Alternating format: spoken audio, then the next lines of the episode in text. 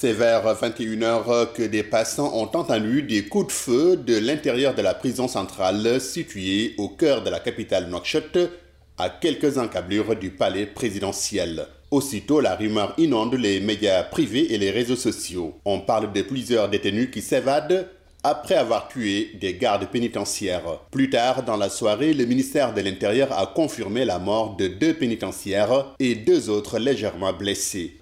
La vidéo de l'une des victimes gisant dans son sang a fait le tour de la toile et le ministère d'annoncer dans un communiqué de presse la traque de quatre terroristes évadés de prison en appelant les populations à fournir toute information pouvant aider à les arrêter. Il s'agit d'islamistes condamnés à mort ou à 10 ans de prison pour terrorisme. Mohamed Diop pour VOA Afrique, Nouakchott.